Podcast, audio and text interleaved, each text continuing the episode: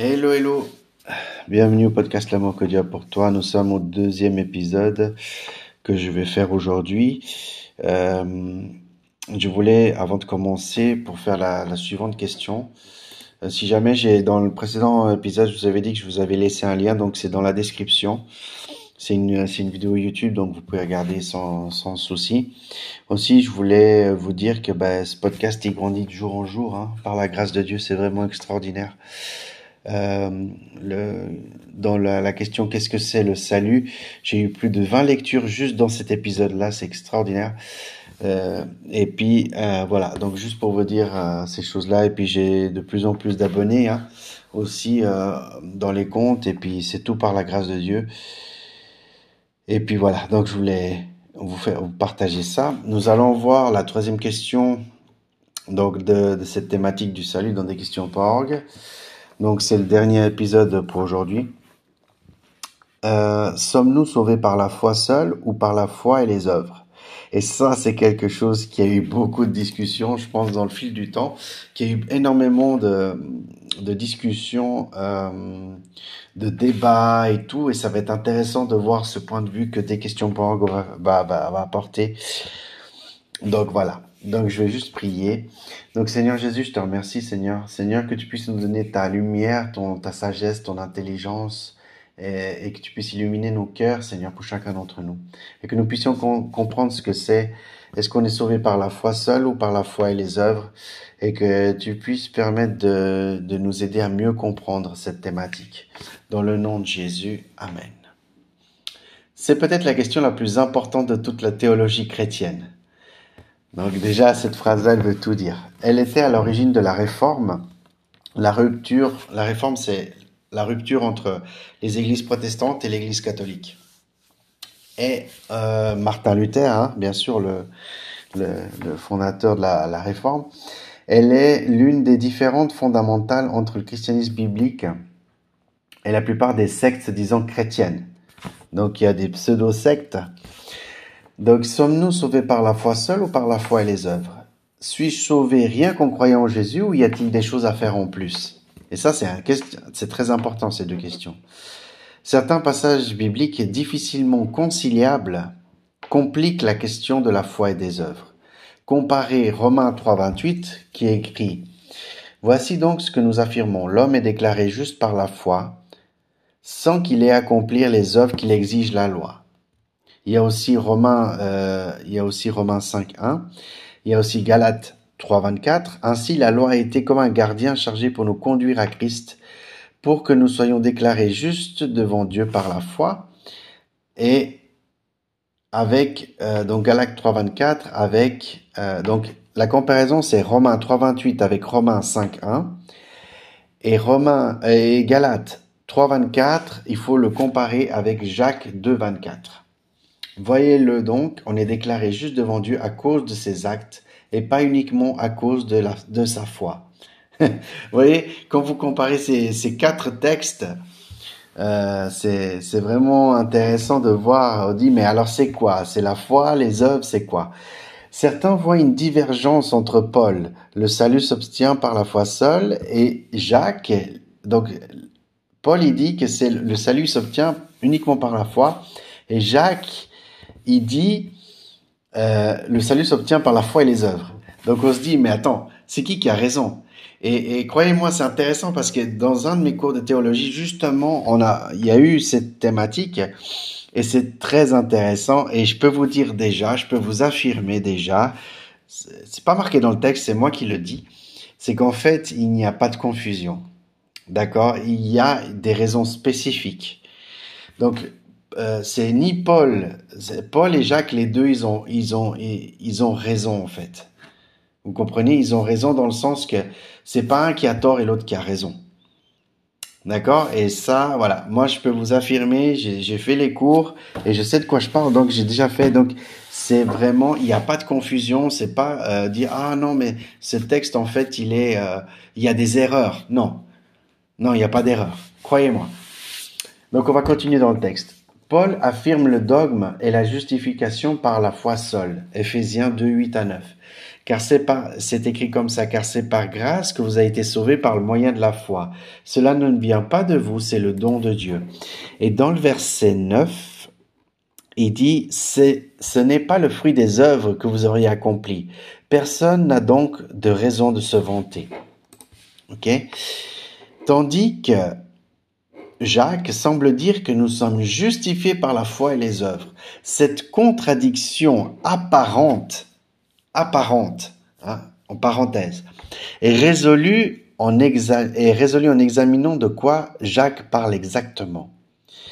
Il refute l'idée qu'il soit possible d'avoir la foi sans produire des bonnes œuvres. Jacques 2, 17 et 18. Il en est ainsi de la foi. Si elle reste seule, sans se traduire en acte, elle est morte. Et le verset 18, je vais, je vais y venir, et le verset 18, mais quelqu'un dira l'un à la fois, l'autre les actes. Eh bien, montre-moi ta foi sans les actes, et je te montrerai ma foi par mes actes. Pourquoi je ris? Parce que ce verset-là, il, il, il, peut mener à, à, à, confusion, en fait. Il peut mener à confusion. Il dit, mais attends, mais je comprends rien du tout. C'est et, et, et croyez-moi, je, je, me rappelle quand j'étais nouveau converti, c'était quelque chose. dit, mais hein, il s'est trompé. C'est sûr qu'il s'est trompé. Non, je peux vous dire que non. Quand vous étudiez, euh, ils sont, c'est ni un ni l'autre. Il faut voir le contexte. Il faut voir les choses. Et on va y venir. Donc, vous voyez, un c'est par la foi sans les œuvres et l'autre c'est l'œuvre sans la foi. On va continuer, ok? Je ne je veux pas vous casser la tête là par rapport à ça, que ça soit une confusion. On dit oh là là, qu'est-ce qu'il me raconte C'est quoi charabia? Non, vraiment, je veux que vraiment vous euh, vous prenez ça euh, tranquillement, vous prenez pas la tête, ok? C'est mais c'est quelque chose de très important, hein C'est très très important. Donc, ce, on va continuer le texte qui dit des questions par Il souligne que la foi véritable en Christ a pour effet une vie transformée et des bonnes œuvres. Jacques 2, 20 à 26. Et là, on va y voir justement, on va voir insensé. Veux-tu avoir la preuve que la foi sans les actes ne sert à rien? Verset 21. Abraham, notre ancêtre, n'a-t-il pas été déclaré juste à cause de ses actes lorsqu'il a offert son fils Isaac sur l'autel? Verset 22. Tu le vois, sa foi et ses actes agissaient ensemble, et grâce à ses actes, sa foi a atteint son plein épanouissement. Verset 23. Ainsi s'accomplit ce que l'Écriture déclare à son sujet. Abraham a eu confiance en Dieu, et Dieu, en portant sa foi à son crédit, l'a déclaré juste et il l'a appelé son ami. Verset 24. Vous le voyez donc, on est déclaré juste devant Dieu à cause de ses actes et pas uniquement à cause de sa foi. Verset 25. Rahab, la prostituée, n'a-t-elle pas aussi été déclarée juste par Dieu à cause de ses actes lorsqu'elle a donné asile aux envoyés israélites et les a aidés à échapper par un autre chemin? Et verset 26. Car comme le corps sans l'esprit est mort, la foi sans les actes est morte. Bon, le livre de Jacques, il est assez, comment dire, il est assez impactant. Hein. Quand, quand vous lisez Jacques, euh, c'est quelqu'un qui était dynamique, c'est quelqu'un qui qui avait pas sa, la langue dans sa poche. Donc c'est quelqu'un qui disait clairement et directement les choses. Donc, on va continuer. Hein, tranquille, prenez votre temps. Si c'est trop compliqué, vraiment, c'est prenez votre temps. Jacques ne dit pas que nous sommes justifiés par la foi et les œuvres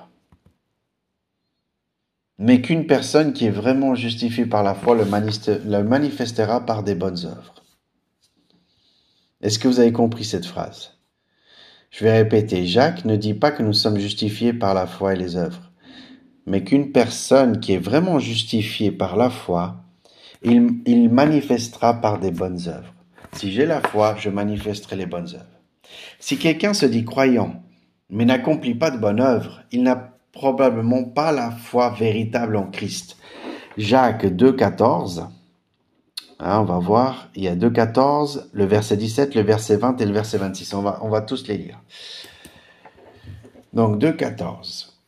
Mes frères et sœurs, à quoi servirait-il à quelqu'un de dire qu'il a la foi s'il ne démontre pas par ses actes? Une telle foi peut-elle le, le sauver?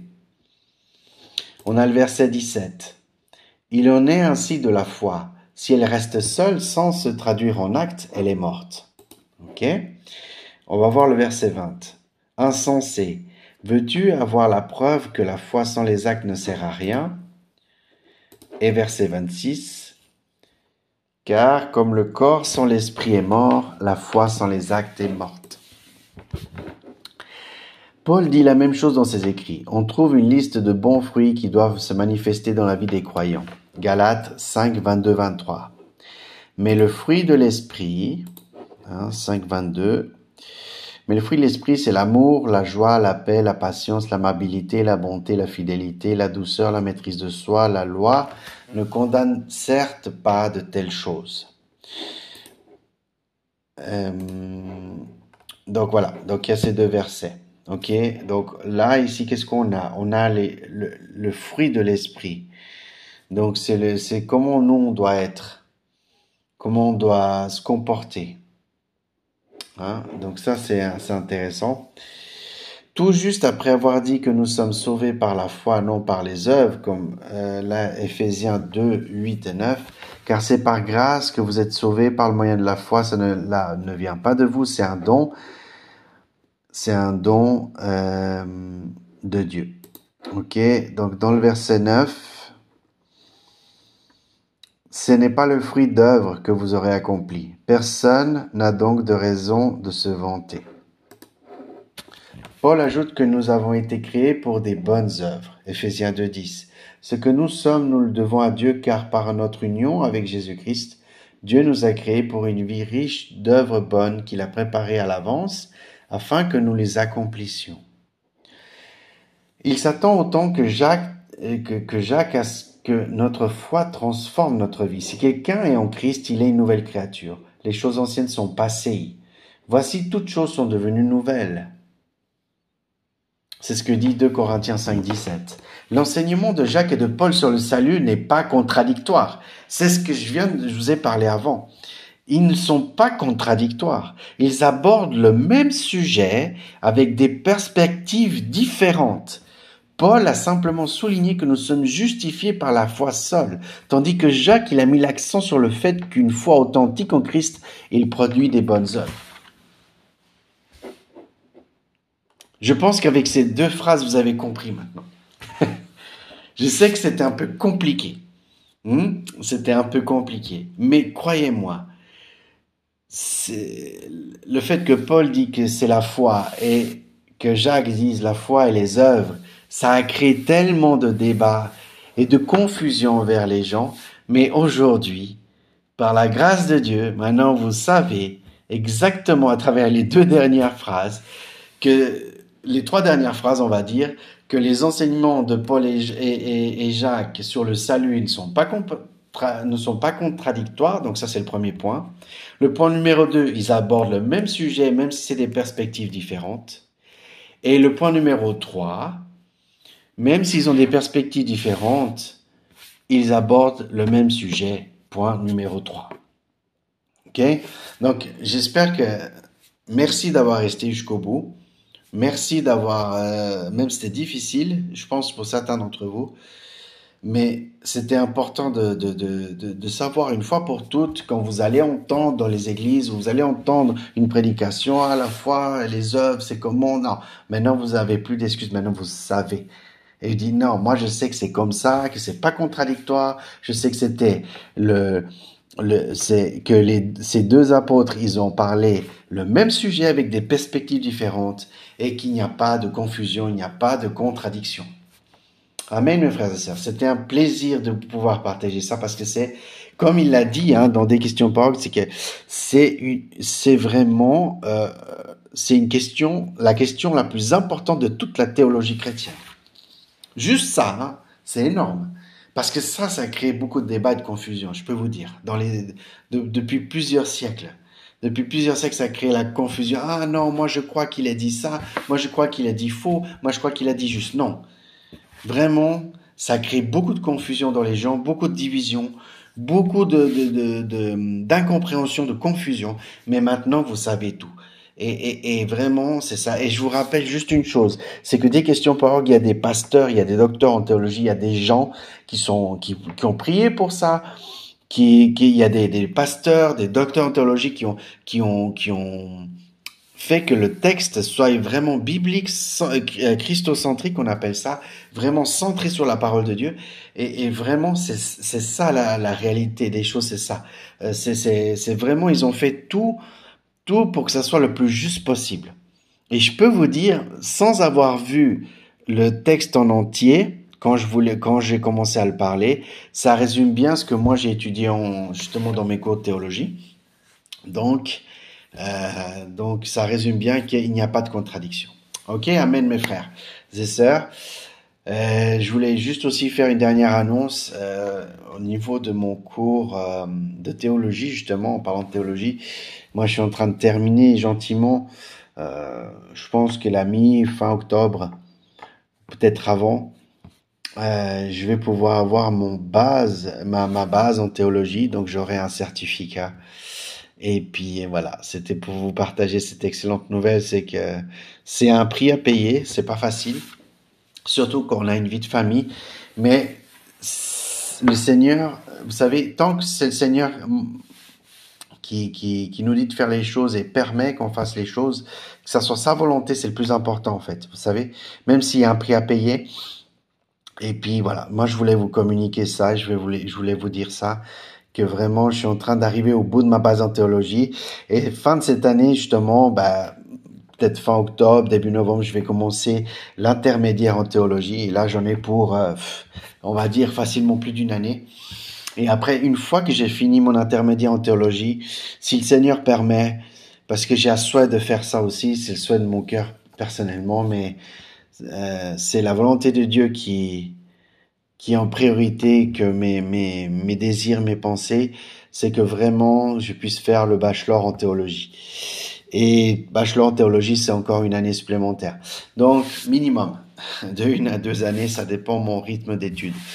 Mais voilà, des fois, c'est pas facile à concilier euh, la vie ministérielle et la vie de, famille. Hein. Souvent, c'est on, on, devient facilement submergé mais moi, je vous recommande, vous savez quoi, c'était pas prévu que je dise ça, mais si vous vous sentez euh, submergé, que vous avez l'impression que vous courez à travers le temps, que vous arrivez à rien faire les choses pour les seigneurs comme ça, moi, ce que j'essaye de faire, c'est que je, moi, sur YouTube, j'essaye de me, de me former, d'apprendre comment les gens, par exemple, il y a des gens qui, ils ont, comment ils planifient leur vie, comment ils planifient euh, euh, leur, leur journée, et je pense que ça peut être intéressant pour vous de organisationnel, au niveau de aussi euh, par exemple euh, de pas avoir une maison encombrée, que vous ayez une maison qui soit propre ou qui soit euh, vous voyez quelque chose qui puisse vous faciliter la vie. par exemple, je vais vous donner un exemple tout tout tout tout simple. par exemple, moi, j'essaye, j'essaie de recommencer parce qu'à un moment donné, j'ai arrêté, mais j'essaie de recommencer de, de préparer un grand repas D'accord Un souper, par exemple un grand souper, je prépare et je mets dans des pots et puis au lieu de le lendemain midi, ben, ah, ben qu'est-ce que je vais faire à manger? Ben j'ai déjà mon pot qui est prêt par exemple. Et c'est un gain de temps très grand et vous pouvez faire d'autres choses, vous voyez?